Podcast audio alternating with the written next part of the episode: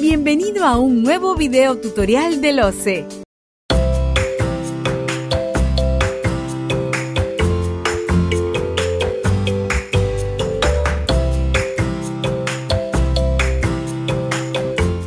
Bienvenidos nuevamente. Ahora vamos a conversar sobre el planeamiento estratégico. Lo que queremos es que se entienda la conceptualización de lo que es el planeamiento estratégico y cómo ello se tiene que articular con la parte de compra pública y cómo es que el Estado en su conjunto determina su estructura de planeamiento. Obviamente lo primero que ustedes van a plantearse cuando quieren lograr algo en un determinado futuro es proyectarse a ese futuro. ¿No es cierto? Se anticipan ese futuro y dicen, yo quiero algo, quiero tener algo, quiero hacer algo en un determinado futuro. A ese proceso de anticiparse al futuro, de ver lo que puede ocurrir en el futuro, en el marco del planeamiento se hace exactamente igual. Obviamente con un análisis mucho más sofisticado, con unas técnicas mucho más elaboradas, pero en estricto es eso. Yo quiero saber cómo me voy a enfrentar a un determinado futuro.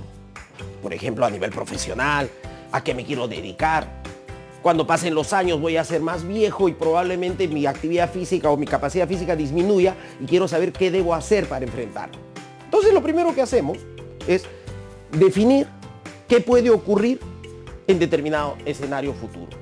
A ese análisis de futuro en el planteamiento estratégico le llamamos la prospectiva. Y precisamente es la primera fase del planeamiento estratégico de su conjunto, que es precisamente la fase prospectiva.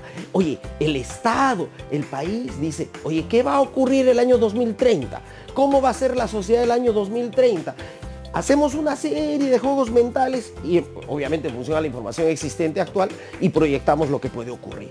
Entonces, hemos proyectado eso de todos los posibles escenarios, hemos escogido uno, el más probable y el deseable. Yo quiero en ese contexto, en ese escenario, estar en estas condiciones. Entonces, el primer elemento de todo proceso de planeamiento estratégico es la anticipación. La fase prospectiva. Muy bien, ya está, ya hemos hecho eso. Yo ya definí en esa fase prospectiva lo que quiero de futuro. Ahora voy a preguntarme, oye, ¿y qué debo hacer?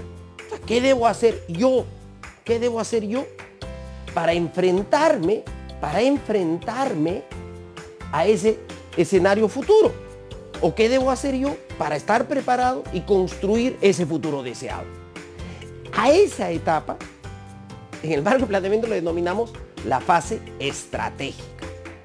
Entonces, el orden, primer orden, oye, voy a, voy a anticiparme a ese futuro, voy a construir el futuro, voy a prever el futuro y eso lo hacemos en lo que denominamos fase prospectiva. La segunda fase es cómo me voy a enfrentar a ese futuro. Entonces, eso se hace en la fase estratégica.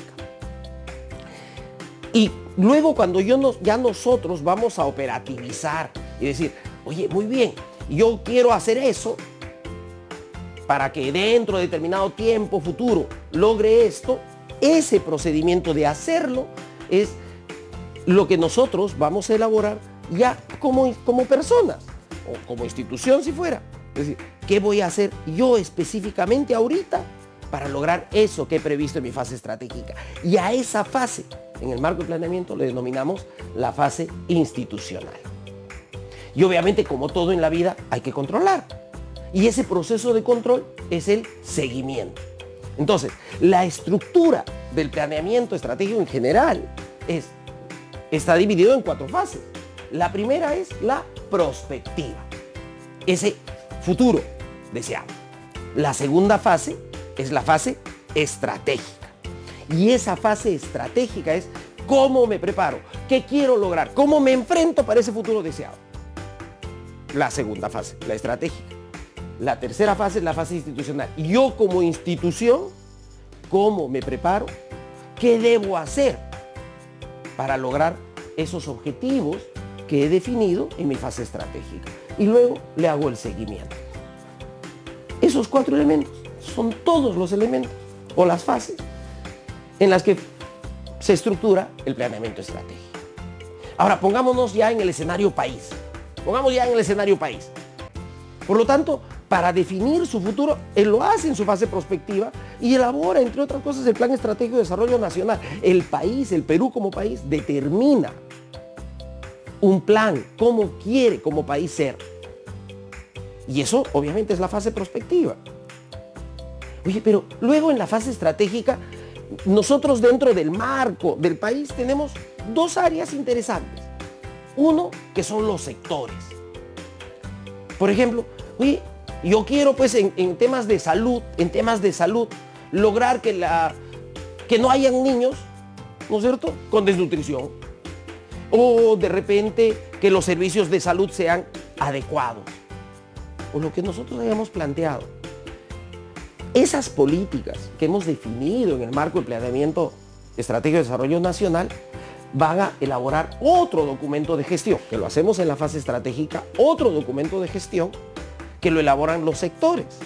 ¿Y quién administra los sectores en el país? Pues los ministerios. El sector salud, interrector, Ministerio de Salud. Sector educación, interrector, sector educación. Hoy, sector defensa, pues Ministerio de Defensa. Entonces, los que elaboran los planes estratégicos de los sectores son los ministerios y se elabora en la fase estratégica. Pero no termina allí. Oye, los, ámbitos territoriales también tienen una visión propia. Los ámbitos territoriales también desean definir su propio desarrollo en el ámbito territorial. Entonces, para ello, para definir ese planeamiento territorial, elaboramos otro documento de gestión que también se hace en la fase estratégica que se llama Plan de Desarrollo Concertado. Y los temas territoriales se manejan en dos ámbitos, ¿no es cierto? Regionales y locales. Entonces podrá haber un plan de desarrollo regional concertado y un plan de desarrollo local concertado. Pero esos dos elementos se van a elaborar en la fase estratégica. Muy bien, ya definí entonces, esto quiero como país, esto voy a hacer en, este, en mi sector para lograr esto que quiero como país, esto voy a hacer en mi territorio para lograr esto que quiero como país. Todos los planes estratégicos sectoriales y de desarrollo concertado necesariamente tienen que estar alineados al Plan Estratégico de Desarrollo Nacional. Muy bien, ya sé lo que mi sector quiere. Partamos de la premisa que yo no tengo influencia territorial y yo soy una entidad más del, del Estado. Entonces, ¿qué voy a hacer? Voy a agarrar el Plan Estratégico de Desarrollo Nacional voy a agarrar el plan estratégico sectorial multianual, famoso PCM. PCM es el plan estratégico sectorial multianual que, que, se hace por sectores, por lo tanto, por eso es sectorial y lo hacen los ministerios.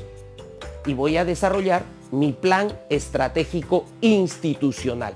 Pero mi, plan estratégico institucional lo voy a desarrollar y elaborar en lo que se denomina la fase institucional. Entonces, para ir definiendo los elementos, eh, pensando en el examen un poquito, ¿no es cierto? Para ir definiendo los elementos. Cuando dentro del plan que estoy elaborando está la letra I, que significa institucional, siempre se hace en la fase institucional. Entonces, elaborar el plan estratégico institucional, elaborar el plan operativo institucional, se hace en la fase institucional. Y lo que hago en la fase estratégica son el plan estratégico sectorial multianual y los planes de desarrollo concertado. Listo.